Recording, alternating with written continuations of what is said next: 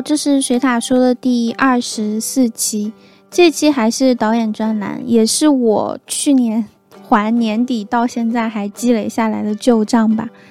我我现在总结了一个经验：如果有一丝毫想做节目的想法，就一定要付诸行动，赶紧把节目做出来，不要总是想着来日方长，之后有大把几十年的时间。其实不然，尤其是我前几天看了马丁斯科塞斯在早期拍摄的一部纪录片，叫做《最后华尔兹》，讲述的是美国乐队 The Band 在三藩市做告别演出。片中有非常多的大腕，比如有 Bob Dylan，还有 Johnny Mitchell，还有 Neil Young。他们的每一首歌就是一个丰富的人，他们本身有爵士，有民歌，有民谣，有乡村。这种好音乐带给你感受的同时，其实给我们的警示是，他们演唱的所有歌其实都是自己的老歌，都是在他们事业刚刚飞黄腾达的时候。我并不是想说这些音乐人的不思进取，但他们的确给你一种感觉，最好的作品在过去。所以我就想，在我三十岁之前，在我体力健破的时候，还有无数灵感涌现的时候，我一定要抓住这个黄金时期。等到我老的时候，做不动的时候，能够看到自己这么多作品躺在这个世界被人发现。我一定会完完整整的死去，我一定会被更多人记住，拉长我在冥界被真正消亡的那一天。那这一期也是我最近导演专栏里面非常非常大的工程，是去年在各大电影节小负盛名的一部独立电影《第一头牛》的导演 Kelly Reichardt。我觉得每个人看了这部电影，一定会勾起你对这个导演风格标识的兴趣，所以我就义不容辞做了这一期节目。也希望你们听完这一期节目，能够找来他的作品看一看，提高一下自己对于电影的审美。那话不多说，我们现在马上开始今天导演专栏的第七期。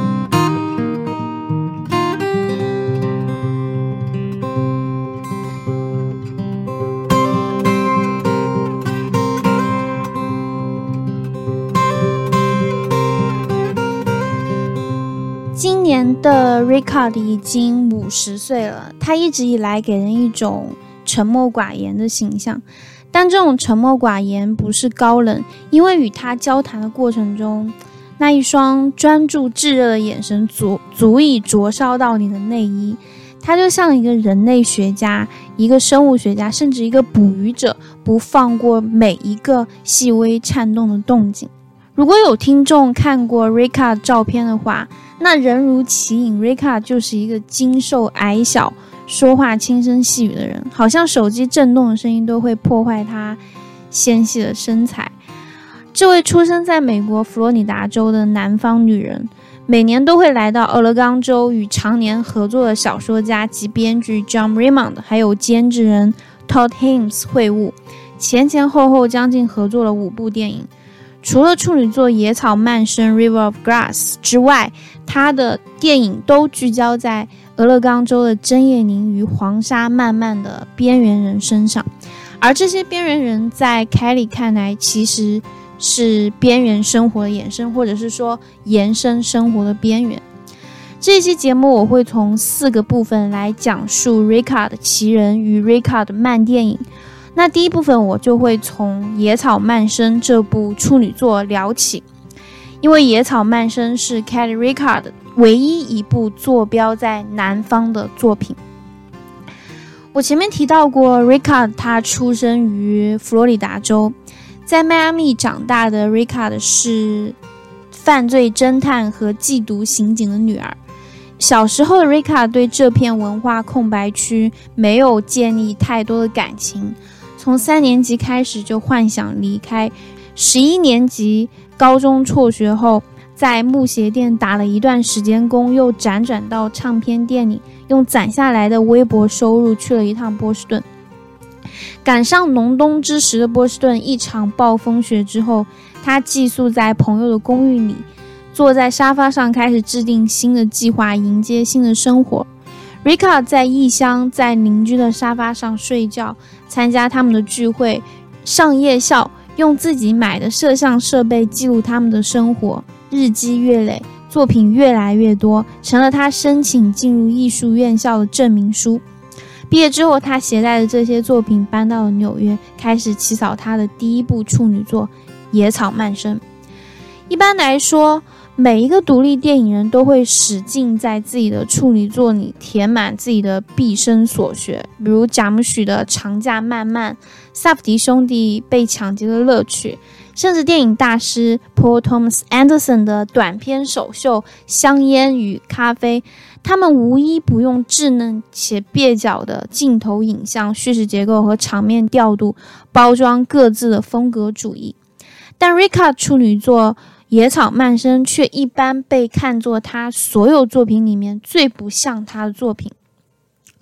作为一个经常把镜头投向美利坚西北部的导演，这是他唯一一部在佛罗里达州取景的电影。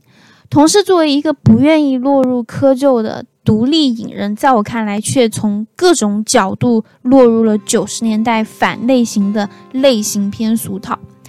因为属于一九九四年的电影史话，从不缺少这种反类型的鬼才。比如说，Quentin Tarantino 当年用低俗小说接过戛纳金棕榈之后，全世界都在膜拜他，全世界也在模仿他。这也是为什么 Kelly 之后用长达十二年的作品空白期反思他在这部片子里乏善可陈的个人踪迹。那为什么我会说这部电影落入了九十年代反类型的类型片俗套呢？首先，《野草漫生》具备公路电影的所有元素：汽车、枪支、犯罪计划、亡命鸳鸯。甚至追捕他们的警察也恰巧是女主角的父亲，所有犯罪的起源也来自警察父亲遗落的手枪。这样设置的叙事巧合，我们在希区柯克的电影中轻车熟路。瑞卡曾经将《野草漫生》描述为没有公路的公路电影，没有爱情的爱情电影，没有犯罪的犯罪电影。因为男女主错杀的路人甲其实并没有死，他们原本计划的逃亡之旅其实也只是在这样破败的小镇兜圈子。这样干涩的幽默感照搬继承了昆汀剑走偏锋的反类型风格，也非常有科恩兄弟黑色喜剧的味道。那同时，上面提到《野草漫生》之所以被看作他所有作品里面最不像他的作品。也是因为 Larry Fessenden 除了担任这部片子的男主角之外，他也是这部片子的制片人，也是这部电影的剪辑剪辑师。这也就不难怪，为什么处女座这种麻利的快节奏风格，为什么会和他之后作品的慢节奏风格有了相当大的差距。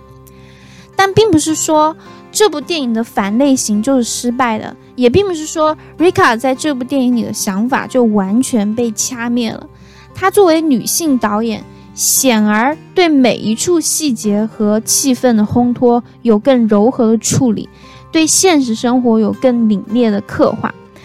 比如电影开始，男女主误杀黑人，但后来发现犯罪未遂，逃亡失败。这个时候，剧中人和剧外人都在期待公路片范式。但如果我们不是杀人犯，那我们什么都不是。如果我们没有离开这儿，那我们永远都困在这儿。所以，影片结尾处的一一声枪响，是 Rika 最不甘心的浪漫一笔。女主角心灰意冷，冲动崩了男主，正式逃亡，逃亡驱车驶向公路远方。不过，Rika 她并没有把这种浪漫浪漫到极致。当女主绝情扔掉手枪逃离小镇的时候，那可没有《末路狂花》那般驶向悬崖一骑绝尘的浪漫。他的小破车堵在了高速公路上，开不走，挪不动。尤其是当镜头升起纵深那一刻，是一望无际的交通堵塞，就像女主又回到之前那种百无聊赖的生活和疏离迷失的萎靡状态。那从这部处女片开始，这里的结局处理基本上成了他之后电影风格的一贯风格。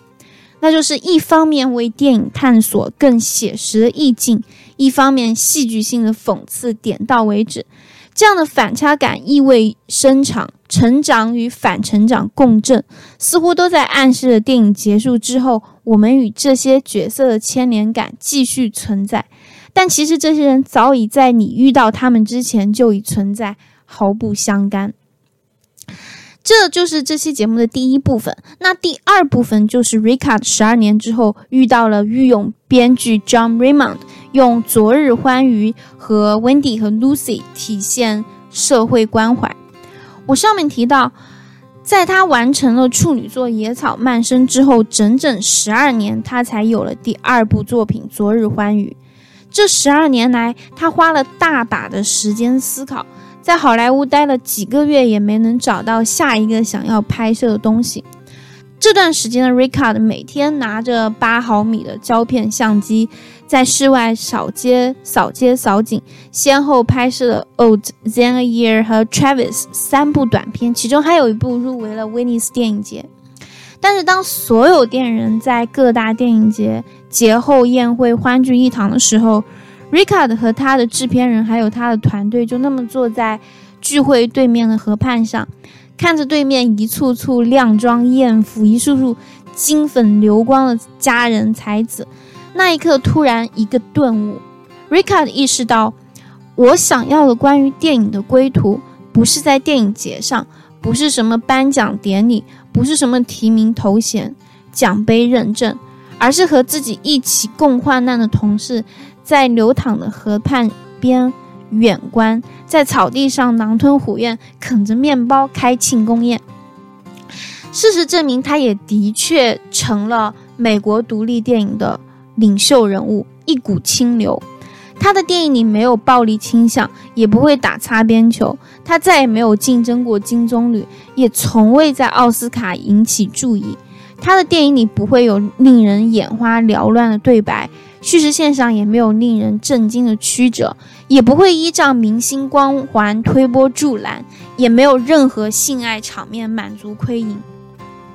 如果说在好莱坞度过的低迷时期交给他任何东西，那就是意识到别让自己曝光在不适的工作氛围，并尽可能与所起的生活节奏保持一致。他独自一人住在纽约一家租金稳定的公寓中，在收支平衡的情况下，独独挑大梁，成为名副其实的清贫艺术家。他在一次访谈中说过：“汽车、保险、牙医、面包、牛奶这些东西，我极其不擅长。”手头如果没有项目的话，我会被这些堆积如山的琐事压倒，直到我无法应付生活。二零零六年，他经过 Todd Haynes 的引引荐，认识到他生命的贵人 John Raymond。也是因为 Raymond，他的取景搬到了美国西部，坐标俄勒冈州的波特兰市。在成为 Ricard 的御用编剧之前，早已。小说家、文学家著称，他他的短篇小说《Livability》中的《Old Joy》和《Tranquil》相继被 Ricard 改编成了《昨日欢愉》和《Wendy》和《Lucy》，甚至2019年的第一头牛也改编自他的长篇小说《The Half Life》。除此之外，Raymond 还与 Todd Haynes 一起合作翻拍了《欲海情魔》。当年女主角凯特温斯莱特也凭借这部美剧获得了当年的金球奖最佳女主角。很多人问 Raymond 他是不是用图画来构思小说、构思剧本，但是在我看来，问出这个问题的人一开始就割裂了文学与与电影的关系，激化了原著党与电影党的矛盾。因为在我看来，无论是文学原著还是改编电影，在任何一个时间点拿起笔记录，或者是用镜头摄影，都会蹦出一些新创意。对于作者是这样，对于改编也是这样。这一年，Rica 从曾外祖母那里继承了三万美元，制作了《昨日欢愉》，邀请了独立摇滚音乐家 Will Holdham。友情参演一个愤世嫉俗的孤独女人 Mark，这是一个描述失落与疏离的极简主义老友故事。新晋奶爸 Kurt 受到昔日好友 Mark 的邀请周末郊游，去寻找隐藏在俄勒冈州森林里面的一处温泉木屋。但是，影片的故事本身就像其中的两个男人的关系一样，微妙又纤弱，因为两个人各自选择了不同的生活方式，各自迈向了不同的生活轨迹。Kurt 想用这个机会逃离妻子与家庭。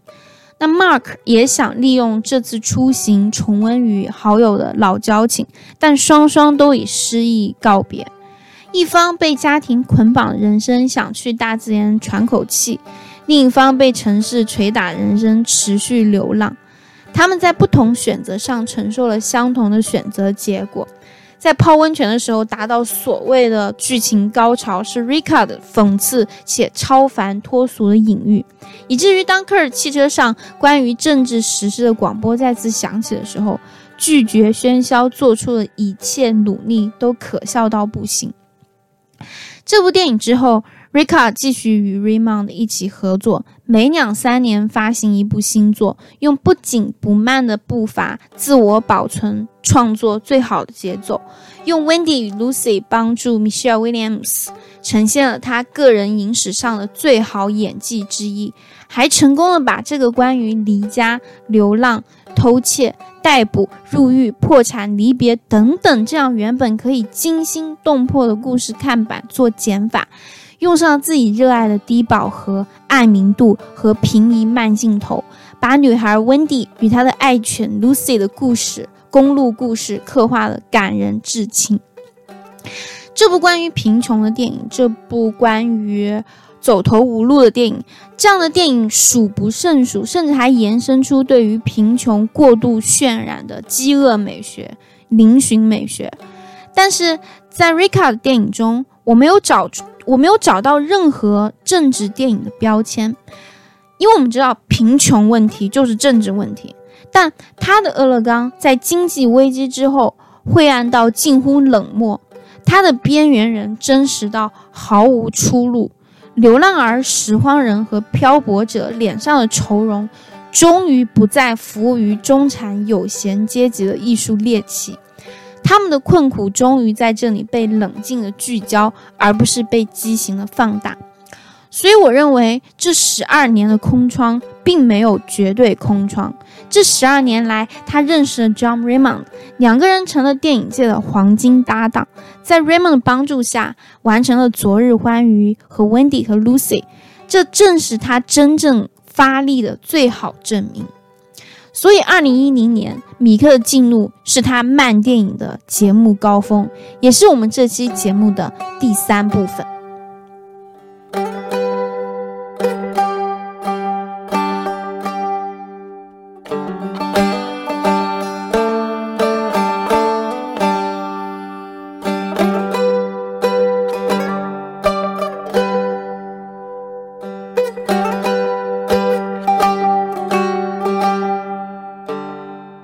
我们生活在比任何时候都要加速奔跑的时代，相互追赶，望尘莫及，但个个落得遍体鳞伤。这种浮躁的状态席卷了生活的方方面面，电影也同样没能逃过这场浩劫。曾经的电影作为第八大艺术，如今被工厂化、企业化、互联网化、流水线般炮制的同质化产品，渐渐抹去了电影本身的光环。不过好在的是，总是还有一批一意孤行的电影人，像 c a t r i c a 这样的电影人，他们掀起了一场慢电影 （slow cinema） 的电影运动，用慢电影的语法与好莱坞式主流电影抗衡，用不动声色的长镜头和近乎停滞的时间流动，缓慢的、徐徐的把我们从速食文化中拉出来，拒绝过量加工。返璞归真，在拟真的循环时间里，再次发现电影的美，以及被以及被电影启发后生活的美。米克的进入作为他第四部剧情长篇，这是一个发生在一九四五年的故事。这一年，三个家庭决定离开故土，寻找新的生活。为了自保，他们找到一位名叫米克的向导，希望他能够护送他们安全抵达目的地。但是当众人在路上越来越迷失的时候，越来越荒凉的景象让这三个家庭知道他们迷路了。就在他们觉得走投无路的时候，一名当地土著带来了希望，但是他们并不知道这是朋友还是敌人。Rika 在这部电影中，他终于名正言顺地开始拓荒西部主题，用学院比这种山穷水路的无力感，死死钉在了辽阔无边的西部黄沙中，极度弱化西部拓荒的史诗感，用慢电影的节拍，慢慢打出内部叙事与外部叙事的慢节奏。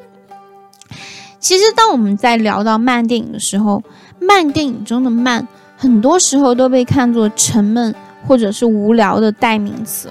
当我们吃惯了短快直之类的网飞、网大、短视频、小视频之类的视听快餐，我们在尝米克进入这样的素食沙拉就会觉得索然无味。但真的素食沙拉就不是美味的食物了吗？首先，电影开场一系列远景镜头，与其与河畔。齐平的视角和这些拓荒者一样，跨越这湍急的河流，从东到西，每一步都步履维艰。五分钟后，又从低角度的固定视角拍摄他们，伴随着吱呀呀的车轮声驶向画面左侧，消失了人影的自然空镜头也随着水声溶解在下一幕超远景的拓荒旅途中。这三处场景奠定了慢电影的基调。不仅使得慢速美学主题化，还凸显了影片的模糊性。这些慢吞吞的镜头在解压时间的同时，也让时间绵长，以至于观众无法认识到时间的长短，也像故事中的人物一样陷入迷失的境地。其次，除了尽可能的还原声效，Rika 用一种。催眠曲般悠长极简的剧外音轨与剧内吱呀呀的车轨声结合在一起，形成了正向与反向的声轨路径。完整平静的背景音乐被一阵阵车载噪音打破，暗示了他们拓荒道路的困难重重，也呈现出时间的动态性和可塑性。除此之外，还有长镜头，长镜头下的逆光景观。涌动的云朵，还有随风漂浮的衣服，还有稀稀松松的蝉叫，被夕阳勾勒的篷车，周遭一切似静非静，似动非动。这段镜头成了这部电影中最不胜枚举的审美素材。通常我们在聊到慢电影的时候，都逃脱不了对长镜头的赏析，甚至有人会把长镜头等同于慢电影。而号称一镜到底、一镜柏林的二零一五年的电影《Victoria》，其实也只是用紧锣密鼓的手持和激昂摇晃的步调，一路跟拍女主的致命犯罪之旅。还有一九五八年的《丽杰佳人》中最让人啧啧称赞的长镜头，其实得益于大量眼花缭乱的场面调度和移动镜头才完成的叙事高度。而米克的进入，除了上面提到的那一处似静非静、似动非动的逆光景观，其实还有大量这种极简朴素、把人物作为过客的镜头段落。他们从东走向西，从画面右边走向左边，在画框中来来往往，把空间的留白发挥到极致。比如说，电影在三十二分钟的时候，当女主 Emily Tesro 遇到印第安原住民。然后惊慌失措地奔向篷车，消失在画框左侧，拔起步枪向原住民恐吓一声，枪响，然后上弹药，捅金属杆，点火。这前后大概花了三十秒，缓慢又冗长的装弹、开火、再装弹、再开火的长镜头，特别如实还原还原了十九世纪人们是如何使用这种步枪的历史真相。我知道大家在看以前的那种西西部片，硬汉之间打打杀杀，枪林弹雨都亢奋到不行。但是 Rika 在这里就是故意用真实时间把真实历史放大，把观众对于叙事节奏的期待浇灭，让他们在这这组长镜头中感受真实，迫使观众不得不把注意力放在这些细节上。同时，慢电影除了会用长镜头淡化叙事，也同样会用少对白淡化冲突。电影中的三个家庭，无论是大人还是小孩，男人还是女人，无一不是缺乏情感、寡言少语，个个缺乏表现力的死鱼脸。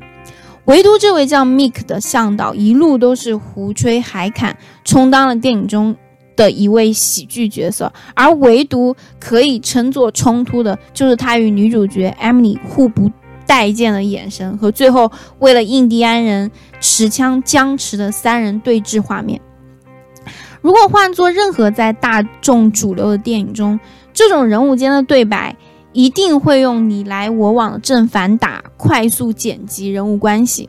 但但 Rika 依然舍弃了这种叙事断裂，把每一个停顿和谈吐带来的面目抽动都一毫一厘的记录下来。最后一点就是学院比画幅。什么是学院比画幅？我在我第八期节目，也就是导演专栏的第一期有提到。所以，热衷于使用学院比画幅这种类似正方形的画幅，也绝非只有 Ricard 一人。比如，Wes Anderson 在布达佩斯大酒店就用一点三三比一的纵横比描绘酒店在一九三二年的拟纪实部分。《花样女王》中也有用学院笔拍摄的伪纪录片录像，而英国女演员安德里阿诺德更是因为喜用学院笔取景而闻名。Rika 在这部电影中之所以使用学院笔取景，这种类似正方形的画幅，是因为他想呈现的是19世纪女性的受限视角。那个时代，深深的帽檐使得他们无法获得正常的视野，同时，这种受限视角也从两边截断了经典西部片那黄沙烂漫、豪情万丈的宽巨宽幅史诗浪漫情怀。这种纵横比不仅会把时间滞留在这个方正的空间，也要求观众在这个时间范围内观看这段时间。观看这段时间流动的机理，而不是向前流动的叙事机理。以上这五点在电影最后一幕达到高潮。最后一幕 rikard 没有一如之前让故事人物从左到右活动在画框的内外，而是把镜头摆在了拓荒人的视角，没有对白，只是看着印第安人晃晃悠悠地向画面深远处走去，长长的四十多秒。逐渐天地一线，模糊成一粒小小的人影，就像拓荒者在思考是否要跟随这位神秘的新向导。这个时候，催眠曲般的剧外音轨又再次响起，与贯穿全影中那吱呀呀的车轨声构成鲜明对比：一个代表浪漫，一个代表现实；一个对前方充满怀疑，一个对前方充满期待。最后淡出的黑。黑屏因学院笔占满了整个画幅，在叙事和视觉上否定了时间向前流动的方向，否决了拓荒者的特权视角。总的来说，Rika 拒绝快速剪辑、手持特写、摇晃跟拍等技巧滥用。他的所有电影都在拥抱慢镜头，他的所有电影都是慢电影。他用慢电影书写自己的慢电影哲学。逐渐的要求观众花一些时间去探索我们素食文化之外纯天然的食物，在这个如此宏大的生活有机体里摄取养分。米克的进路是 Rika 的慢电影艺术高峰，他把这种慢风格带到了《夜色行动》，尝试类型片。某种女人实现了她最高票房变现，直到一二零一九年的第一头牛继续稳定发挥。那我们节目的最后一部分将从她的夜色行动、某种女人、第一头牛来探讨，为什么 Ricard 会在二零一三年接到《夜色行动》这部犯罪类型片，行内行外的人都很好奇。但是，其实作为母亲是缉毒特工，父亲是犯罪侦探的女儿，她对于这种题材的电影可谓轻车熟路。《夜色行动》是瑞卡所有电影里卡斯阵容最强的一部，俗称俗称机关嘴炮杰森·艾森伯格和童星出道的 Dakota Fanning，还有老面孔 Peter Sarsgaard 加盟了这部电影，饰演了三位激进的环保主义者，密谋炸毁一座水坝。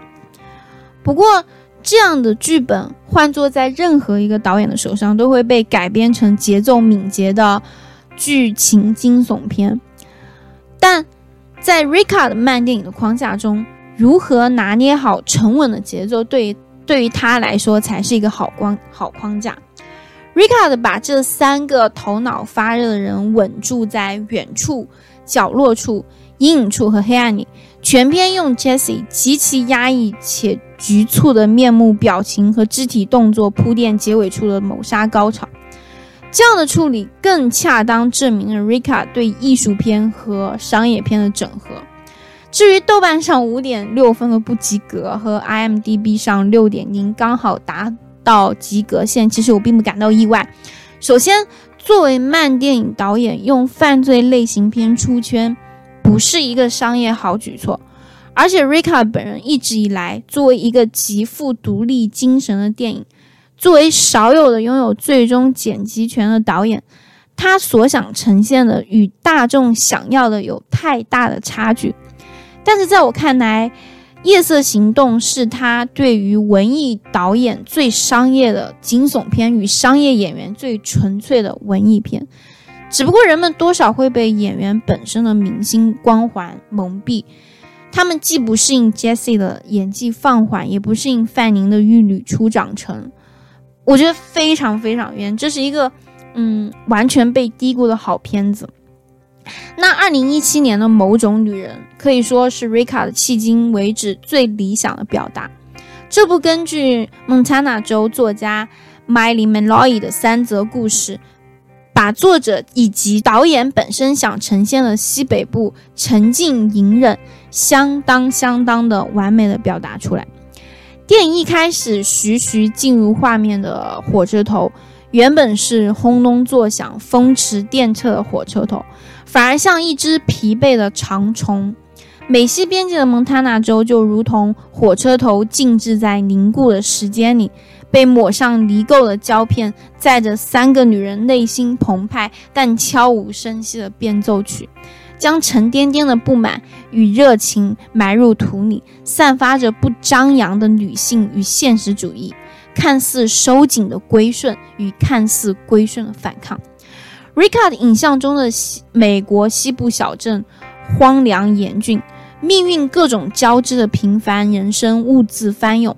第一则故事中的小镇律师无能为力说服一名受伤的男子放弃向前雇主提出索赔金。第二则故事中的一对夫妻努力说服当地老人家出售他囤积多年的砂岩。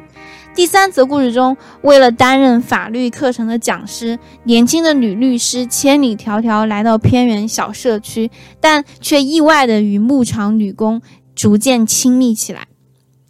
这三则小故事就如同三段内敛的小插曲，都是眨眼间切入切出，失去了连贯叙事的精致性。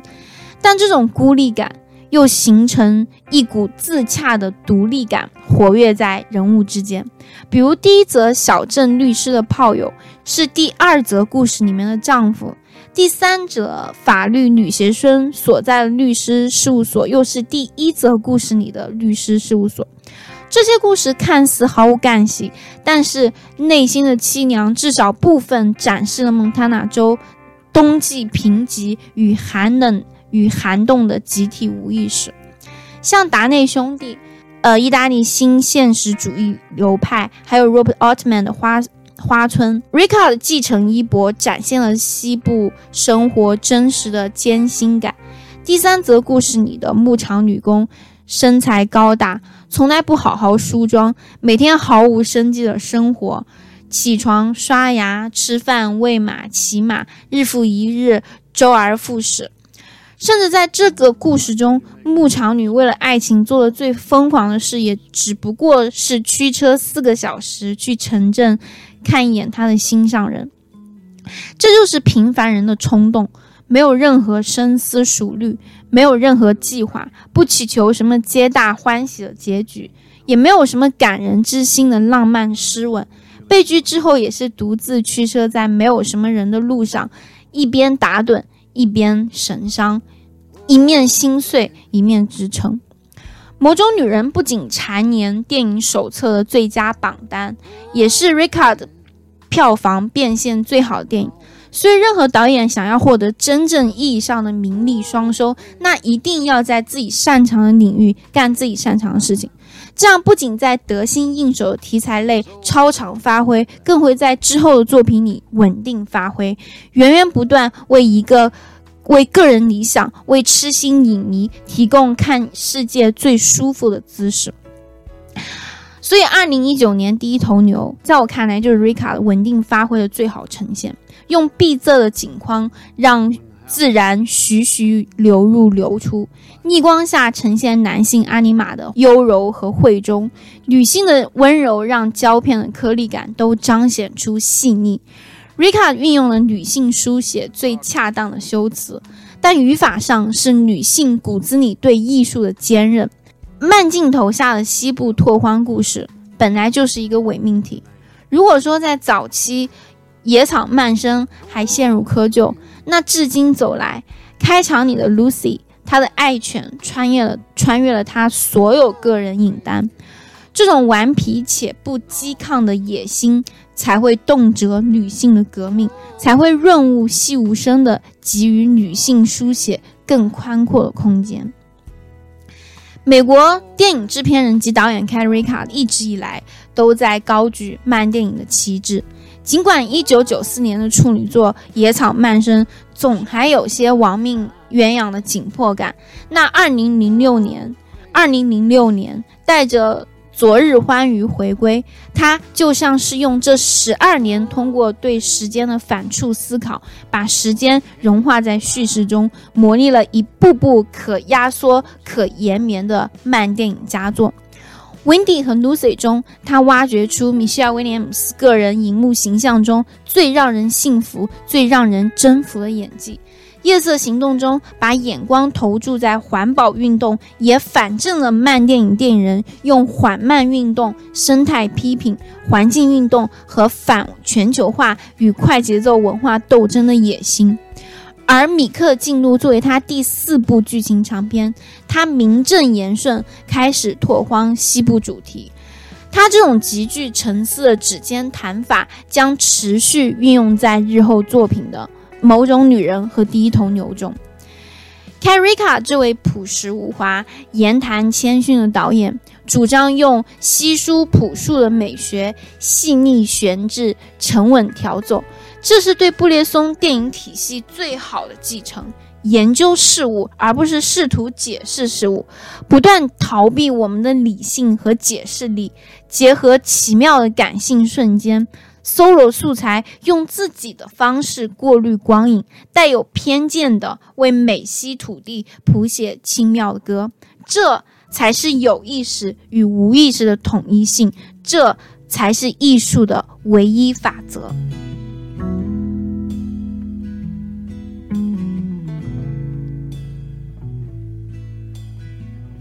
like when you're making conversation and you're trying not to scream. You're trying not to tell them. You don't care what they mean.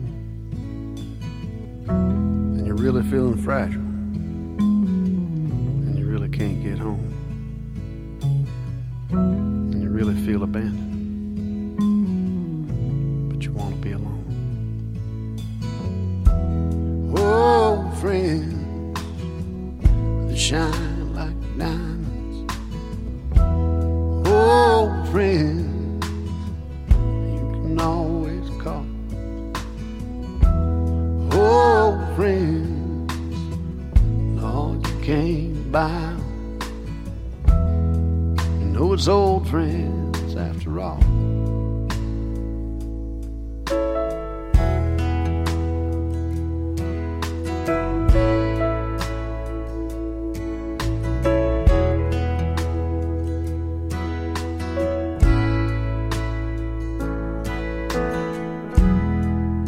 House is empty. And the lights begin to fade. And there's nothing to protect you except the window shade. And it's hard to put your finger on the thing that scares you most. And you can't tell the difference between an angel